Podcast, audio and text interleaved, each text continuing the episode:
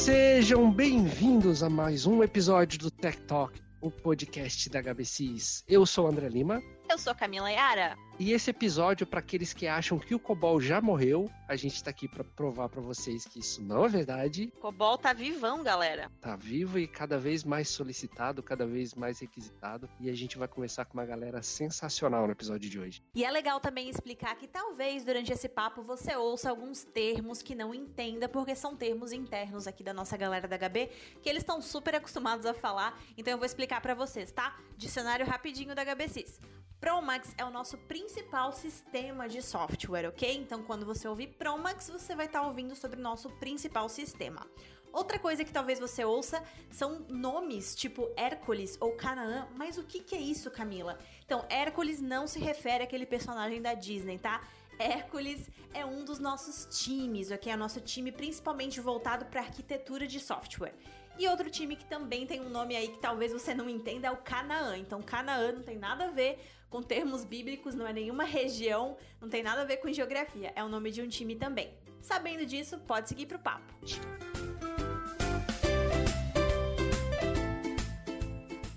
A gente tem um time super bacana aqui hoje. Na verdade, eu vou deixar que eles se apresentem. Então, a gente tem a Daisy, o Modus, o Pofo e o Peters aqui. Gente, a maioria aqui da HBCs é tudo conhecido pelo sobrenome, tá? Então, eu vou deixar que eles se apresentem. Daisy, quer começar? É, eu sou a Daisy, eu tô trabalhando na HBC já há seis anos. É, atualmente, a gente está trabalhando num projeto bem legal, que é o Canaã, que está ajudando a, a, transformação digital dessa, da companhia. E eu estou atuando como tech lead em um dos squads desse time. Meu nome é Pofo, estou como arquiteto nesse time Canaã. Eu tenho um ano de HBCs recente, mas eu já trabalhei há um tempo atrás, cinco anos de HBCs. É um retorno, depois de ter ido para o mercado como empreendedor e sofrido um pouquinho. Daí eu voltei para HBCs com um desafio super legal que eu nunca vi em outra empresa. É difícil ver profissionais que têm o mesmo desafio que é precisamos resolver um problema. Tens liberdade para pensar em como resolver. E um baita desafio, uma coisa difícil de acontecer e foi bem legal. É, meu nome é Rafael Peters, trabalho há 18 anos na HBCs com Promax, Cobol, né? Tô no time do Hércules já desde 2019 e tô curtindo bastante. Então, beleza, pessoal, eu sou o Modus, tenho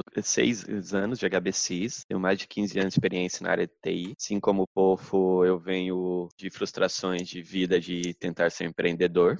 Uh, e nesses seis anos eu nunca programei COBOL, mas passei boa parte do tempo do lado do Promax e do lado de COBOL. E tive a oportunidade de desenvolver sistemas muito críticos junto do Promax, que envolvem faturamento, pagamento de fornecedores e coisas do tipo. Então a gente está aqui hoje para falar de COBOL e que existe todo um estigma, né, em cima do COBOL. E eu queria perguntar para vocês, assim, que estigma é esse? Por que, que o COBOL tem esse estigma?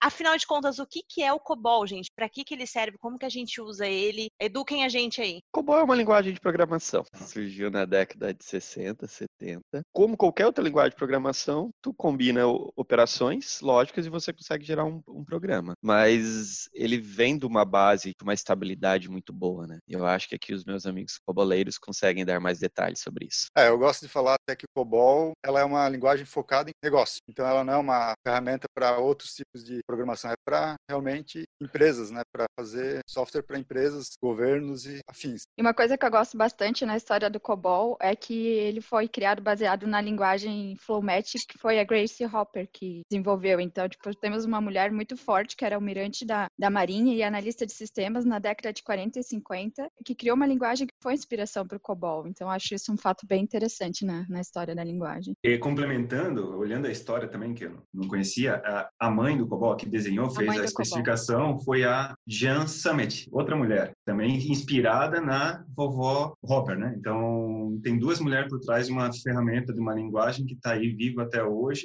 e outra curiosidade, né, que a Hopper ela cunhou o termo bug, né? É, na época era um processamento de, de papel perfurado, ela não descobria qual era o bug, o que estava acontecendo, e coisas e tal, e daí ela foi descobrir um inseto morto dentro da máquina. Tinha um bug no meu, no meu programa. Então, era literalmente eu... um bug.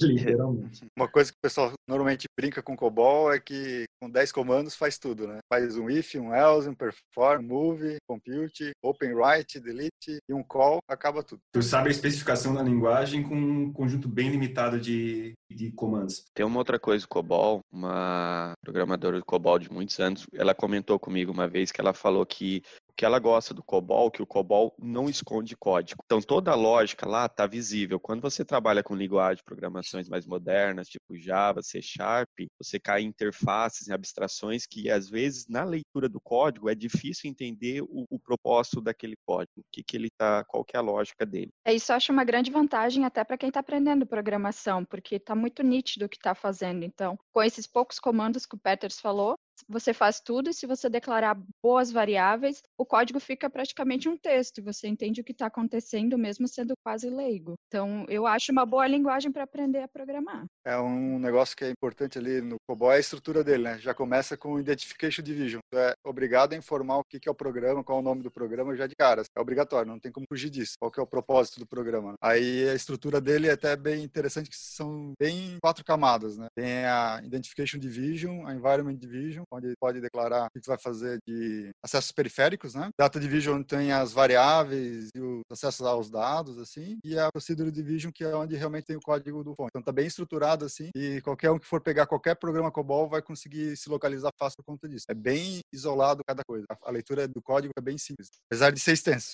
É, eu acho que se for pensar no termo finalidade, né, eu vejo que o COBOL é uma, é uma ferramenta que trabalha muito bem com o sistema operacional e com arquivos, né? É muito otimizado otimizada na, no trabalho desse, nessa linha. A linguagem acaba adquirindo características de banco de dados também. Né? Na própria linguagem, a gente é gerado arquivos, esses arquivos são otimizados, são indexados, a gente consegue otimizar essa leitura e gravação. Por abstrair e absorver parte dessa responsabilidade, ela acaba é, retirando camadas, digamos assim. Por exemplo, não, não tem uma aplicação em um banco de dados. Não, o mesmo programa que faz tudo direto, quase direto no disco. Então, a, a remoção dessas camadas acaba otimizando demais o processo. Claro, traz complexidade, outras coisas que provavelmente a gente vai falar mais para frente, mas acaba tornando esse processo todo muito eficiente para quem consegue fazer e sabe usar a linguagem corretamente. Onde geralmente é usado isso? A sigla da linguagem é Common Business Oriented Language, correto? Sim. E, e o Peters disse que ela é mais específica para negócios. Só que se você for ver o que é negócio, negócio é tudo, é qualquer coisa. Então, onde mais ela, ela se aplica, onde mais é, é mais fácil de você encontrar uh, sendo usado o COBOL e aonde ela é, digamos assim, perfeita para isso? Sistemas bancários eu sei que o governo dos Estados Unidos usa essa linguagem. Então eu vejo que o que, que quando começou toda essa esse boom tecnológico ali na década final da década de 70, 80, todos os sistemas, grandes empresas começaram a usar COBOL, que era a linguagem mais estável. E onde que é utilizado? Em todas essas grandes corporações. É, eu estava lendo recentemente que até 2017, é, 92 dos 100 principais bancos de financeiros, né, do mundo estavam usando COBOL ainda. Então aqui é um dado importante. Eu li uma cifra que eu fiquei assustado. 95% do, da, das passagens de cartão que você faz dependem de um programa COBOL por trás, em algum momento. É, o, o, Visa, né? O Visa ele usa COBOL por trás, sim. Mas eu acho que isso acontece porque esse, esses bancos eles começaram cedo já pensando em modernização e em TI, sabe? Então, na época, COBOL era a linguagem de programação que eles tinham disponíveis. Então, toda a base deles foram, foi desenvolvida em COBOL. Ah, mas o, o COBOL ele não roda num computador igual, por exemplo, o, o notebook que eu estou usando agora para fazer essa chamada, né? Na verdade, roda, tá? Ele não tem nenhuma limitação em relação a rodar no Windows, no AX ou no mainframe. Não existe essa limitação a linguagem é portável, né? Então daria para rodar em qualquer sistema operacional. É muito comum assim os bancos, os governos usarem mainframe, porque era mais seguro, mais estável, era mais tranquilo de trabalhar com esse modelo. No caso aqui HBCs e Ambev, eles usam o Promax tanto no sistema operacional Windows quanto no AIX. A gente usa inclusive no AIX até por questão de segurança e era mais estável, pelo menos em 2000 ali, acho que um pouco antes de 2000 quando migraram do Windows para o AIX, foi por conta de estabilidade, porque não corrompia a tabela, tinha menos pessoas mexendo também. O Windows tem uma facilidade né, de, de utilizar, então o pessoal da infra também eles acabam fazendo mais alterações, diferente do Que por ser mais estável, o pessoal mexe menos, tem menos acesso e acaba realmente só rodando a aplicação lá, né? Mais difícil também, né? O pessoal para saber, para mexer tem que saber. também. Mas assim, André, bastante. tu pode rodar COBOL até em Docker, tá? Ah, bacana. Eu acho que tem muito essa, essa visão de que o desenvolvedor COBOL é aquele cara que fica com a tela preta, o sistema tem aquela interface toda preta e ninguém entende nada, e não é assim. A gente trabalha com, com IDE, nossas telas são web, então dá para fazer muita coisa com COBOL. Então, apesar de tudo isso, o COBOL ainda tem a sua relevância nos dias de hoje, pelo que vocês disseram, pelo fato dele ser usado em, basicamente por todos os bancos, provavelmente por grandes empresas, ele ainda continua relevante? Pesquisando um pouquinho e estava vendo que a IBM deu um boom de busca de emprego no COBOL por causa do Covid. O fato do Covid ter acontecido, isso sobrecarregou os sistemas governamentais, os bancários, e falta gente para mexer nesses programas, que estão sobrecarregados e a gente precisa da manutenção. COBOL ele tem uma característica das variáveis serem limitadas, né? Tipo, não é float, não é integer com qualquer número, não é bem limitado. Você escolhe o tamanho das, das variáveis. A gente chama de pic 9 de 10, pic x de 10. Quem trabalha COBOL vai entender melhor o que eu estou falando. Mas aí o que que aconteceu lá com seguro de emprego? Era um sistema em COBOL e existia essa limitação. Eles nunca imaginavam que ia ter milhões de pessoas pegando seguro de desemprego no mesmo mês. E aí estourou o limite. Aí correr atrás de programador COBOL para resolver isso aí. E aí tiveram que mexer em vários programas. Então, foi por isso que houve esse boom aí de corrida atrás de COBOL. Mas eu acho que um reflexo disso, na verdade, ter uma dependência tão grande do COBOL ainda, é porque as empresas não se prepararam para se modernizar tecnologicamente, sabe? Sempre aquele mindset está funcionando assim, então vamos continuar assim, mas em nenhum momento pensou, não, essa linguagem de programação, essa tecnologia, ela, todo o nosso core da empresa está dependendo dela. O que, que nós podemos fazer para isso não ser tão importante para a gente. Tem aquela frase, né? If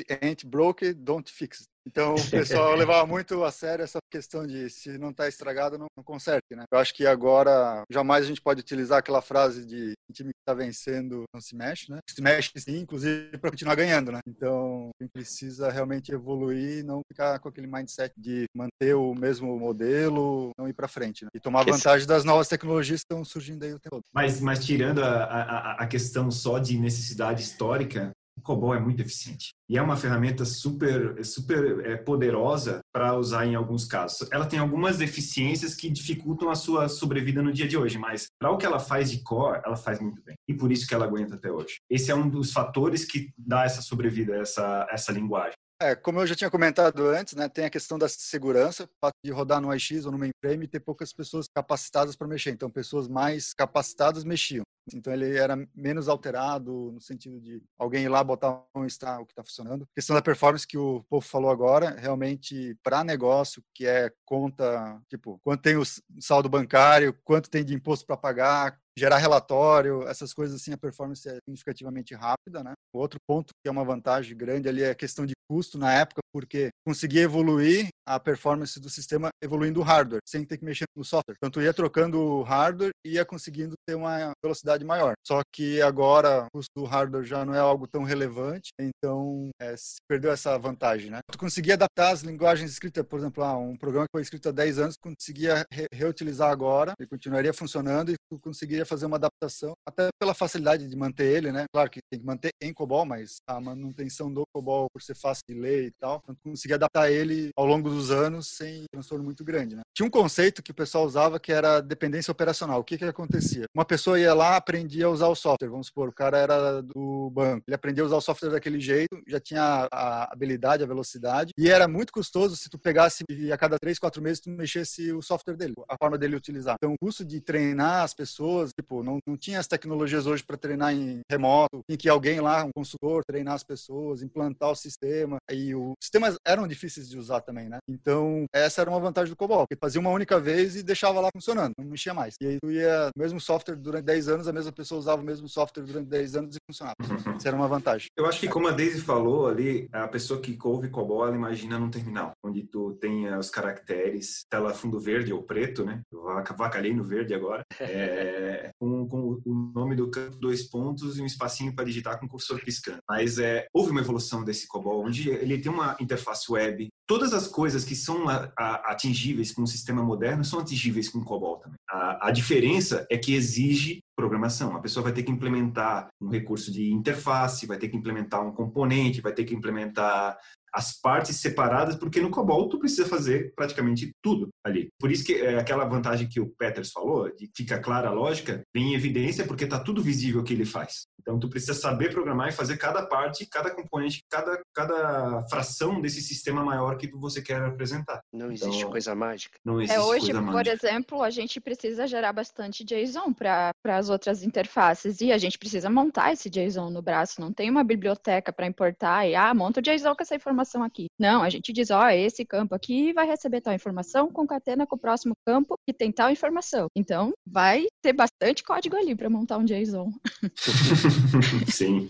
É, eu acho que também uma, uma questão que é, ocorreu foi que, por ser sempre empresas grandes que desenvolviam COBOL, banco, governo, não existia colaboração de software. Então, cada empresa desenvolvia só para si e não compartilhava. Então, o que era feito numa, a outra empresa não sabia e não tinha conhecimento. Isso era uma tendência e, e acabou ficando dessa forma, diferente de outras linguagens que têm um público bem maior e muito mais gente colaborando, né, e aplicando.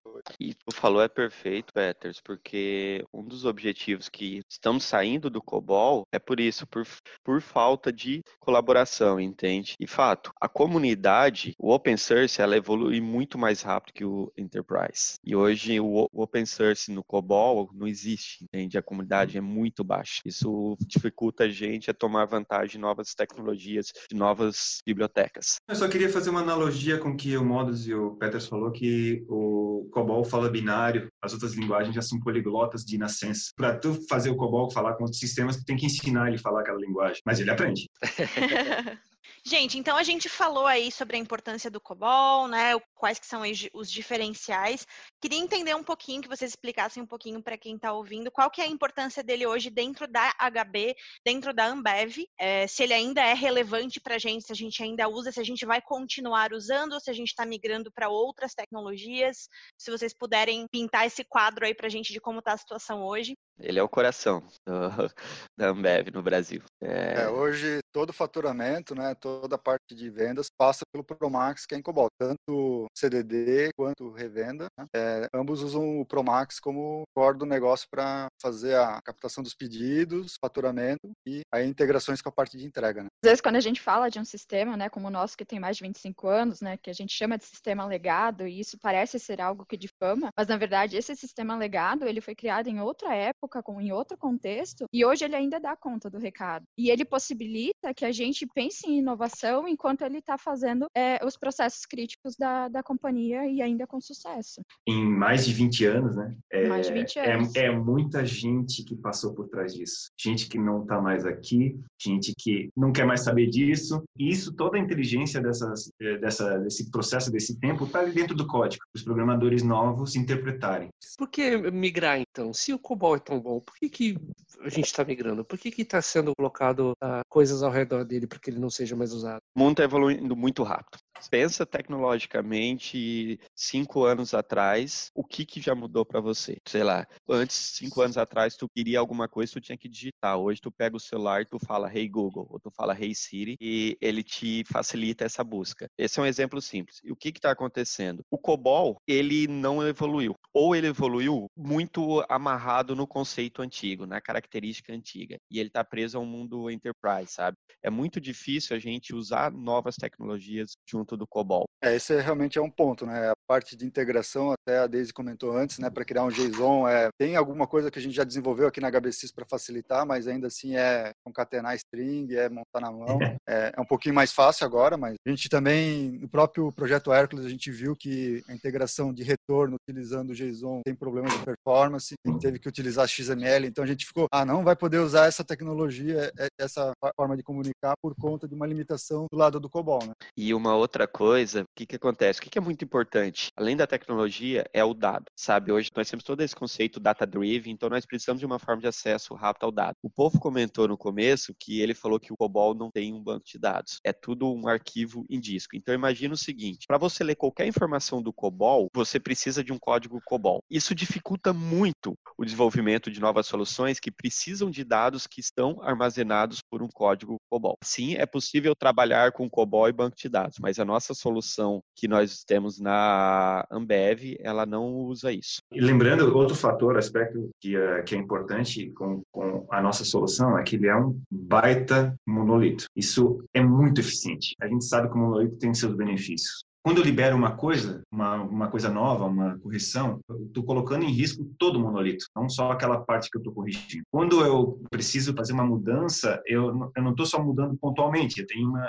um conjunto de outros sistemas, aliás, do mesmo sistema se comunicando com o mesmo lugar, então é, eu tenho que liberar tudo ao mesmo tempo. Se tem mais pessoas trabalhando com outras correções, outras coisas, então tudo tem que ser liberado junto. E se der problema, qual foi a causa raiz? Fica muito mais difícil de identificar. Então essas coisas que são mais ágeis no dia de hoje, é, deploy contínuo, testes integrados, essas coisas que dão segurança para o programador errar rápido, é muito difícil no, no, nesse monolito, porque não podemos errar. Nós na HBC fizemos um conjunto de regras de segurança e garantias para que não quebre. O COBOL, então, é um grande monolito, certo? Oh, e, esse é o, e, esse é o motivo pela qual a gente está tentando sair um pouco dele e ir para microserviços e usar novas tecnologias? Ou vocês acham que realmente utilizar a microserviços com novas tecnologias, novas linguagens, novos paradigmas, vai auxiliar e vai deixar tão estável quanto o COBOL é hoje? Eu gosto de pensar na, na, na linguagem de programação como uma ferramenta. A melhor ferramenta para pregar um, um, prego é um martelo, ou sei lá, uma pistola pneumática, né? O melhor para uma chave de. Uma, um para, para, parafusar um, é uma Phillips, fenda, né? É, para cortar um fio, um alicate. E o COBOL é uma daquelas chaves que dá de mudar a ponta, assim. Tu consegue. É, ela funciona muito bem para a maioria dos casos. Mas se eu quiser usar para pregar, eu tenho outras que vai funcionar melhor que isso, do que aquela chave lá. Então, o que acontece? Essas coisas que a gente tem é, falado até agora, que é facilidade de integração, comunidade, é, evolução rápida, entrega rápida, escalabilidade horizontal, isso tudo vai minando um pouquinho o que o COBOL atende já de forma nativa. Que nem o Peters falou, o custo de fazer tudo isso no COBOL é muito alto de refazer isso. A gente já tem coisa muito pronta. A gente tem no Python uma biblioteca TensorFlow que é demônio para data science.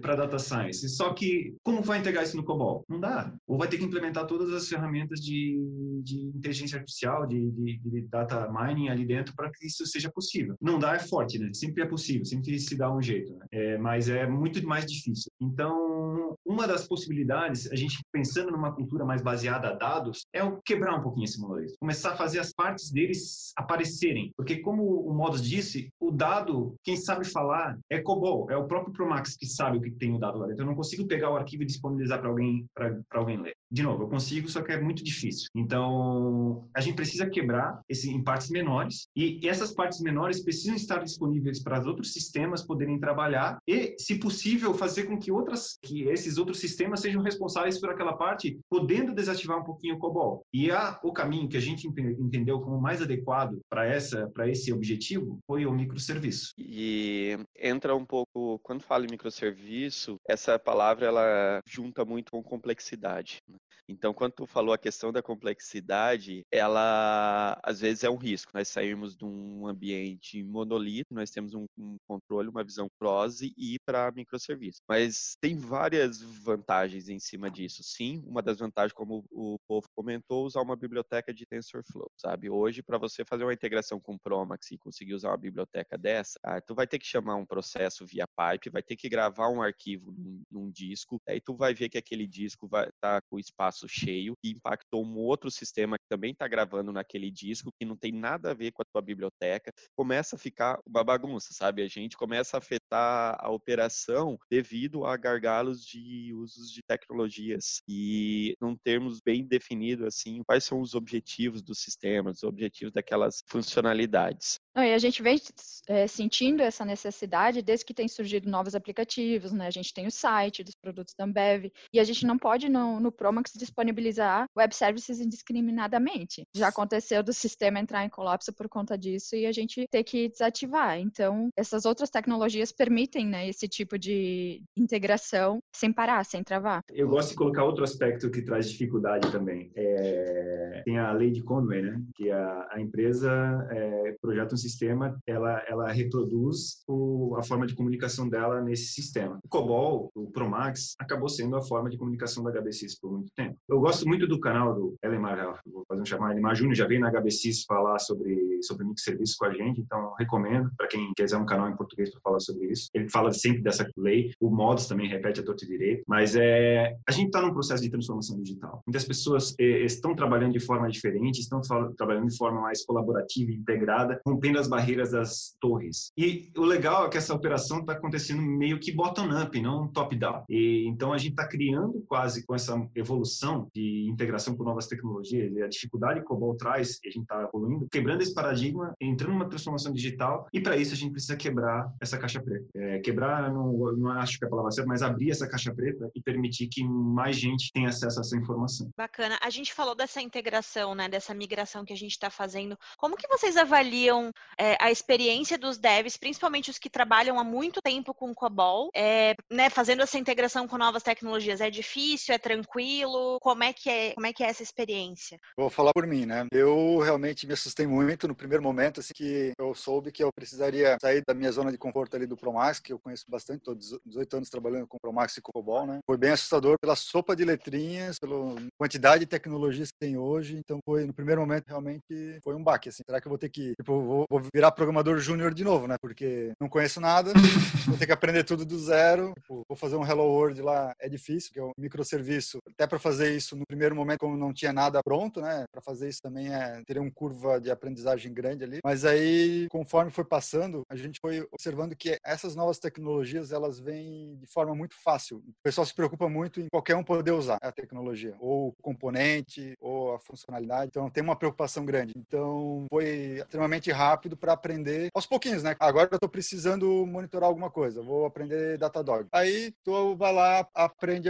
aquela questão. Só que é bem, tipo, a tecnologia já facilita. É visual, tem coisa visual, consegue ver no dashboard, tem muita coisa pronta. Tu realmente acaba fazendo plug and play, né? Então, facilita bastante isso. E aí, vai construindo o teu conhecimento com tijolinhos mesmo. Então, depois de um ano trabalhando no Hércules ali, a quantidade de ferramentas e tecnologias que eu aprendi foi bastante grande. Ah, não posso não ser, tipo, especialista em monitoração em Datadog, mas já sei usar. É, se eu precisar fazer alguma integração, ok, vai funcionar, vai ser legal. Coisa que me assustava muito no início. Tipo, eu pensei que eu ia precisar realmente entrar a um nível de conhecimento grande, assim, para poder utilizar. E às vezes, pro teu, para tua necessidade, um, tipo, uma questão de um ou dois dias, tu experimenta a ferramenta e começa já a brincar com ela, né? Já sai usando. Para Kubernetes, né, Peters, tu escalando pode, quando você imaginava que escalaria pode vir uma linha de comando.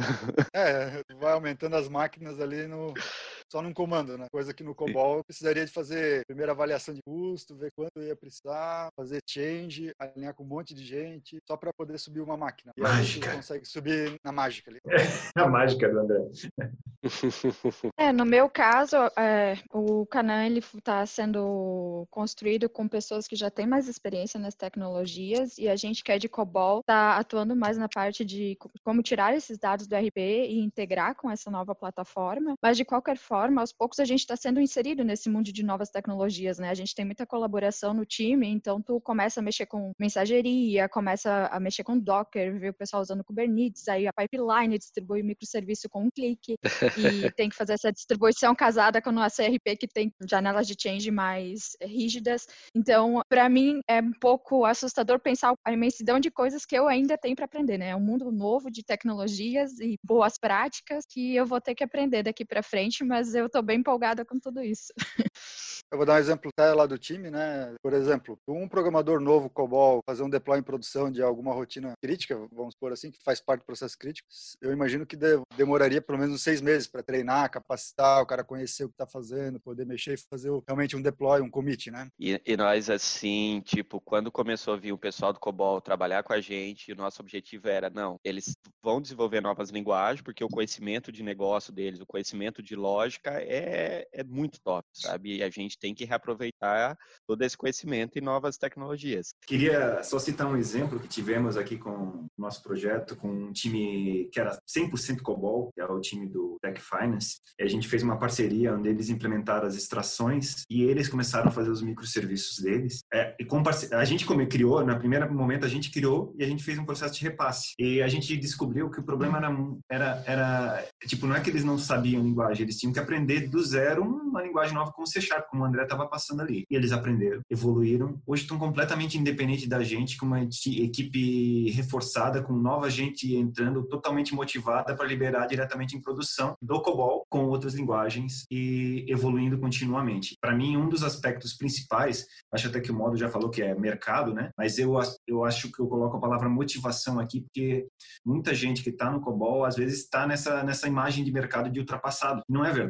É, aliás, é parcialmente verdade no sentido de depende de, depende de como ele está sendo utilizado, né? Mas ele existe possibilidade de, ao mesmo tempo, evoluir junto com outras tecnologias. É, o problema é que o COBOL não foi feito para ser integrado, mas ele pode ser integrado. Então, as pessoas conseguem trabalhar em paralelo. Agora, falando uma coisa do Peters, a gente nunca mais vai aprender tudo de uma coisa, cara. É. Indo para microserviço, indo para tecnologia, agora a gente nunca mais vai saber tudo o que está acontecendo. No COBOL, ali, eu imagino que é 30 anos, com 10 palavras para aprender na linguagem ali, tu sabe todas as possibilidades e combinações possíveis para fazer lá. Hoje em dia, até porque quando você chegar perto de aprender, já ficou defasada aquela tecnologia.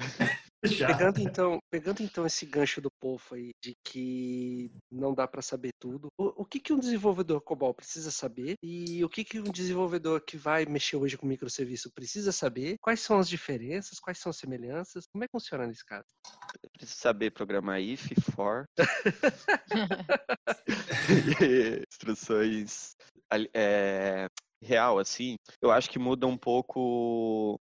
A lógica de programação é a mesma, só muda a sintaxe de programação.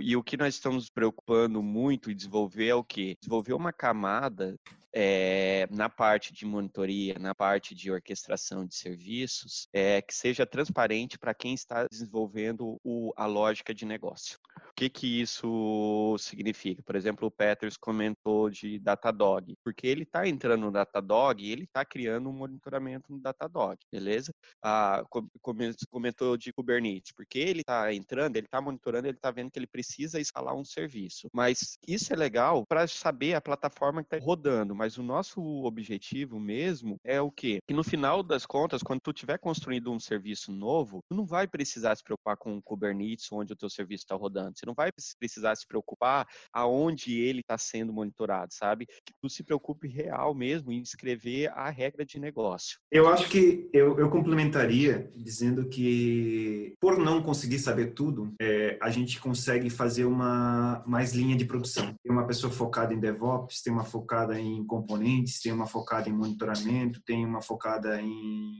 em lógica de negócio, tem uma em modelagem. Então, então o que acontece? Você consegue é, separar as, as, pessoas. Algumas pessoas conseguem atuar em mais de uma área, mas essas partes separadas permitem uma melhor eficiência de desenvolvimento de, de sistemas ali nesse, nesse modelo. Então, o que acontece? No COBOL, quando a pessoa fosse implementar, ela precisaria saber qual o melhor tipo de lista, qual a melhor estrutura de dados para resolver um determinado problema. É, normalmente essa, essa informação é abstraída para o desenvolvedor do microserviço, porque as linguagens já têm uma boa prática de qual a melhor coleção, qual a melhor, a eh, melhor, a melhor implementação já está pronta para ser utilizada, por exemplo. Então, ela não precisa estudar ou se incomodar com isso. Então, acho que uma das principais aspectos é esse que o Falou de precisa seis meses para comentar algo em produção. Por quê? Porque ele precisa saber que todas as partes que compõem estão na melhor forma possível. Na hora que cai no microserviço, é, a pessoa está meio que direcionada a, a obedecer já as, algumas das boas práticas que já foram aprovadas e corroboradas pelo mercado. Acho uma outra vantagem do microserviço é que tu consegue visualizar o todo, né? É diferente do Promax, que é uma caixa preta que vai demorar anos para ler o Promax inteiro e saber tudo que está rodando ali. Até para levantar uma coisa simples, ah, eu quero quais são os principais módulos do Promax. É isso, uma única pessoa já não conseguiria fazer sozinha. Tipo, eu só quero saber os módulos do Promax, quais são os principais módulos. Essa pessoa provavelmente vai esquecer alguma coisa. É, quando a gente fala em microserviço, a gente realmente consegue visualizar o todo, né? Bate o olho, consegue navegar no código e visualizar ele inteiro, do início ao fim,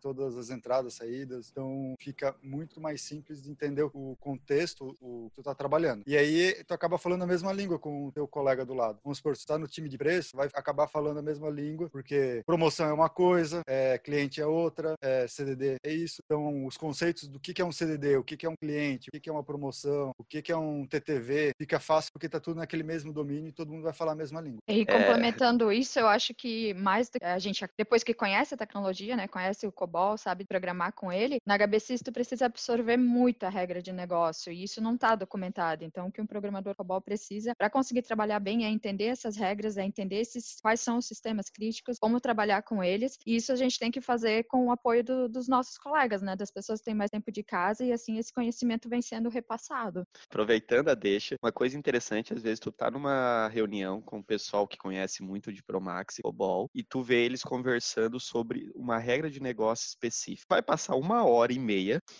estar tá dez cabeças que conhecem muito dando pitacos e falando isso e aquilo, sabe? falando um monte de coisas diferente. Por quê? Porque tem tanta coisa lá no meio, mudou tanto durante o tempo e é difícil você ter um conhecimento específico. Daí, como o Peters falou, quando você está num microserviço, tu tá dentro daquele contexto, você sabe as fronteiras do teu negócio, tu sabe até onde vai aquela regra, sabe? Você não tem tanta divergência. É como ir clicando nos links da Que te interessam, né? Vai abrir aba ao infinito. Isso. Outro aspecto do COBOL é que, que a gente já comentou, né? Que é comunidade. O, o coboleiro, ele, a comunidade, ele é muito introspectiva, digamos assim. Não sei se é a palavra certa, mas depende das pessoas que sabem na empresa. No, na, na internet é mais, é, mais difícil. Apesar de, de, de o COBOL não ser das linguagens menos populares, ela está lá da metade para baixo. Né? A gente tem, tem, tem rankings aí na internet que mostra ela, ela nesse, nessa situação. Apesar de estar em 95% da passagem de cartão, ainda está abaixo. Mas se quiser procurar a documentação, vai ser bem mais difícil e vai ser menos comum. Então, as linguagens mais modernas de microserviço é muito mais fácil ir lá no Stack Overflow, ver alguma programação, o que também pode gerar problema. A gente sabe que, que esses programadores mais modernos, eles já, já nascem sabendo, achando que sabe tudo. É, tá pronto aqui na, no Stack Overflow, vou copiar e colar no meu código, funcionou, mas não sabe o custo de performance que tem aquilo, não sabe se der um defeito, não sabe como resolver. É, tem esses problemas também que vêm dessa cultura colaboração, mas é, os ganhos se sobressaem, né? Porque tu acaba aprendendo muito e muito mais rápido. É, e a gente não vê programador COBOL autodidata, né? Então, inclusive, a HBSys tem projetos para formar programadores COBOL, atualmente está com o projeto para formar quase 30 mulheres na linguagem. Eu entrei por um projeto de formação desses, então é, é muito mais difícil. E em, em conversa com essas mulheres que estão sendo formadas, elas manifestaram essa dificuldade de encontrar alguma documentação, de encontrar alguma dica, perguntaram se tem comunidade. E o que eu comentei é que a gente pode oferecer o nosso apoio, o nosso conhecimento. Conversei com outras pessoas que, me, que compartilharam documentações e sites que eles usavam, mas é, basicamente a gente consegue aprender com, com o apoio do, dos colegas, com o apoio das pessoas que têm mais tempo de casa, programadores mais experientes, e aí, e aí a gente vai pegando as dicas de, de boas práticas, de performance e tudo mais, que também são coisas que a gente não aprende simplesmente num cursinho de COBOL de 3, 4 meses, né? É, que acontece quando você está programando Promax COBOL, o teu copy and paste de código é de algum outro código Promax. Quando você está programando uma outra linguagem, o teu copy and paste é o do Stack Overflow. No final, continua o copy and paste. É. Verdade. A gente é, sempre procura um algo ponto... que funciona. Isso. É, e tem mais um ponto, é que da forma que a gente trabalha com o Promax, é, é um pouco diferente de que o pessoal que trabalha com banco ou com governo, né? O COBOL normalmente é mainframe, ele é diferente, ele não é para web, ele tem uma diferença até na forma de utilizar as variáveis, a forma que a gente faz a integração com a parte web, né? Isso normalmente gera um... ou também a gente usa arquivo indexado no Promax, o pessoal está muito acostumado a usar SQL, né? Então existe uma mudança de conceito aí bem grande ali na hora de trazer um desenvolvedor de fora, coboleiro, para dentro do da HBSys trabalhar com com COBOL Promax, né? Que eu gosto de falar é que o coboleiro tem que saber como as coisas funcionam. Hoje o programador moderno é rápido, digamos assim, rápido no sentido de aprendizado, ele não precisa saber como a coisa funciona, a não ser que ele não tenha interesse. Ele tem interesse. Então, o coboleiro para fazer alguma coisa tem que saber exatamente como funciona. Então, esse é um diferencial que dificulta a formação e contratação e atrasa um pouquinho a, a esse processo. Mas, ao mesmo tempo, traz muita. A gente chama de escovabit, né? É, tra, traz essa, essa noção de, de, de, raiz, de como a coisa funciona por debaixo dos panos, o que é muito interessante. Pelo menos pra, seria interessante inserir na cabeça desses programadores mais novos, que é importante saber também, para entender por que, que aquele código é lento, por que, que aquele código não, não, não evolui, por que, que dá defeito, quais potencial de risco e assim por diante. E agora, só para fechar, assim, é, a experiência do por exemplo, de um desenvolvedor COBOL que trabalha com Promax, ela vai ser muito importante para desenvolver com microserviço, porque ele conhece negócio e ele tem uma facilidade de ler como o Promax trabalha, como estão as regras de negócio, cons consegue fuçar a informação e ir atrás, né? E conseguir trazer isso, esse conhecimento para dentro do time para desenvolver com as novas tecnologias. Então, ele tem um potencial muito grande aí para agregar, né, no desenvolvimento com essas novas tecnologias. Diz então, Peters, que o coboleiro tem que ser meio analista programador, então. Sempre. No caso do. Promax, especificamente, sim. Porque ela, ele vai ter que, com base no negócio, localizar os programas, os fontes, onde afeta aquela alteração dele. Ele precisa ter esse, essa visão de negócio, porque não é as coisas não são encapsuladas, né? Então, se tu for alterar, tu vai ter que ir em vários lugares alterar a mesma coisa. Massa. Então, galera, para finalizar, a gente gostaria de fazer uma provocação. Cobol cabe num microserviço? O que, que vocês nos dizem sobre isso? O, o Pofo, eu não lembro se foi o Pofo ou o Modus, disse que rodava em Docker. E aí? Uh, antes, defina microserviços. uh, sim, pode rodar COBOL num Docker, uh, mas só que tem um, um, uma questão. Como o Peters comentou, devido a uma característica da forma que nós usamos o COBOL, nós estamos limitados à tecnologia específica de COBOL que nós utilizamos. Então, quando a gente fala em Docker, em container, é uma coisa voando no, no além, beleza? O nosso COBOL, o nosso Promax, o código COBOL, ele precisa rodar do lado de onde o disco está armazenado, no mesmo file system, sabe? E daí aí nós já temos uma dificuldade que seria para, considerando que microserviço é rodar num container, nós teríamos a dificuldade de rodar o COBOL ali. Qual é a vantagem de desenvolver em COBOL? A performance, vai ter uma performance grande. Só que todo o resto vai ter que acabar implementando, né? Parte de teste automatizado, aí começa a vir a questão de licença, porque a licença, por exemplo, do Net Express é extremamente cara, então o modelo que foi comprado não atende ir para a nuvem, né? trabalhar com um, um outro custo de licenciamento. É, uhum. teria também a questão de vou fazer a base de dados com banco de dados, talvez a performance tenha que ser otimizada para ter um ganho. Para algo que tem que ser extremamente rápido, talvez COBOL talvez não seja melhor ainda, poderia ser feito em C++, então já gera uma dúvida, né? Vou fazer em COBOL ou C++, se for uma coisa que precisa de realmente tanta performance, então por que não fazer em C++, né? E não só isso, Peters, eu vejo para trabalhar com microserviço, tu tem que ser capaz de falar com diversos tipos de bancos de dados. Por exemplo, talvez o teu microserviço vai precisar ter um banco de dados orientado a grafo. Aí você vai ver que você não tem uma biblioteca COBOL que se comunica com o banco de grafos. Ah, o teu microserviço vai precisar falar um protocolo RPC ou AMQP. Daí tu vai ver que o COBOL também é limitado nisso. Então, sim, você consegue rodar COBOL dentro de um container, considerando que o microserviço é um container, mas você não consegue tomar vantagem de uma stack de tecnologias que estão aí para comunicação com outros microserviços. É, para nós, na prática, não teria uma vantagem, tipo, porque não ia conseguir reaproveitar o código do Promax, por exemplo, para levar para microserviços. Né? Não teria esse ganho. A gente só levaria nossas limitações para outro lugar. Exatamente. É, eu, eu, eu, eu, gosto de separar essa, essa provocação em três categorias: técnico, negócio e filosófico. O, o técnico dá. E quando a gente fala COBOL, a gente aqui, por, por ser Promax, a gente está falando Promax. O, o Peter explicou bem ali que um programinha COBOL poderia ser feito um microserviço totalmente independente em COBOL. O Modus complementou de, dizendo que vai perder todo um stack de tecnologias e teria que implementar. Então, tecnicamente, Promax dá de colocar no microserviço. Negócio. Aí o que o Peter falou. Toda performance do, do, do COBOL com o ProMax se dá por, pela eliminação de camadas de comunicação, de intermediários, de middlewares. E colocar no microserviço, só está colocando camada, porque ele está dentro de um container, que está dentro de uma VM, que está dentro de um conjunto de nós, que é gerenciado, sei lá, isso, blá, blá. Então, tu já está perdendo um pouquinho com essa brincadeira. E adicionando e intermediários desnecessários. Desnecessários para essa tecnologia, pra, mas para a integração, para outras características que são importantes no microserviços, são muito importantes. Uhum. É, mas para o COBOL são, desnecess, são desnecessários hoje. Então, negócio é inviável, porque vai sair mais caro e vai ser menos eficiente. Porque tu vai ter que criar um microserviço gigante, que não é mais microserviço, perdão,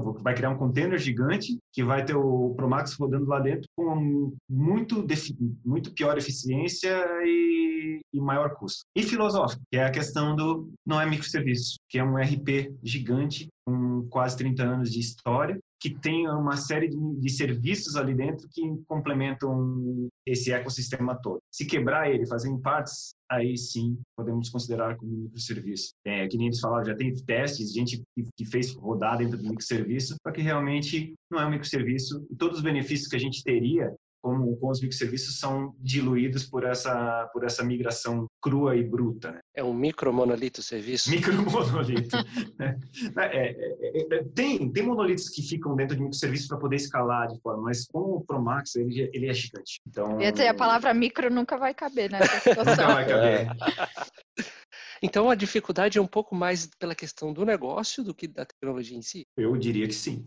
Não, no caso, a, no, a nossa tecnologia COBOL Promax é a, a tecnologia é um impeditivo para rodar dentro de. E, e, não que COBOL não possa ser usado em microserviços. Isso. Mas eu diria que a tecnologia é um impeditivo, mas por causa do negócio, porque vai ser mais caro. Mas daria de rodar se eles quisessem fazer. Se eu quisesse aposentar o AX ou não. Ou vocês já tiveram experiência que não dá? É que tem, tem esses desafios, né? Daí a é. gente tem que ver se questões de file system, sei lá, vamos, vamos pegar um AX e subir um Kubernetes dentro do AX. E, e daí, né? sabe, no final das contas, é, vai ser quase que a mesma coisa, né? Nós vamos ter ainda um, Mas um quais, de falha. Qual seria a graça de trabalhar com tecnologia se não fosse os desafios, né? Sim. É, mas vamos lá, uma, um dos aspectos importantes. As máquinas do AX hoje são muito poderosas, muito poderosas. Então, se a gente fosse criar um microserviço, a gente vai criar uma máquina super poderosa com um container rodando nela. Eu, eu vi umas estatísticas aqui, ó, de um estudo que está dizendo que existem 220 bilhões de linhas de código em uso hoje. Daí aqui foi nessa mesma estatística que eu achei o 95% do, do, do COBOL no, nas, no, no, nos cartão, né? Passagem de cartão. Tem 80% de transações pessoais que usam COBOL e 43% dos sistemas bancários também são construídos em cima de COBOL. Então, é impressionante. Ah, mais um dado interessante, tá? Do ano passado para esse, é, quase um milhão de linhas foram, foram adicionadas. Então, muita questão de cópia, né? Duplicação de código, código duplicado aí foi implementada. Mas danada, logo menos nessa jornada dessas 220 bilhões de linhas de código, as nossas 12 milhões do COBOL no, do Promax não vão estar mais sendo contabilizadas aí. Oh, aí, essa grande. Agradecendo a todo mundo, a Daisy, o Modus, o Peters, o Pofo. E divulgando então as nossas redes sociais, Cami. Estamos lá no arroba InstaGBC CIS, a gente também está no LinkedIn e no Facebook. E aproveita também para entrar na nossa página na GUP para ver todas as vagas. A gente estamos com a contratação aí, ó, bombando. Então, venham para a HBC. Cobol. Inclusive para Cobol. Então é isso aí, pessoal. A gente vai ficando por aqui. A gente se vê no próximo episódio. Valeu. Um abraço, até a próxima. Valeu, Valeu pessoal. um abraço. Tchau. tchau. tchau.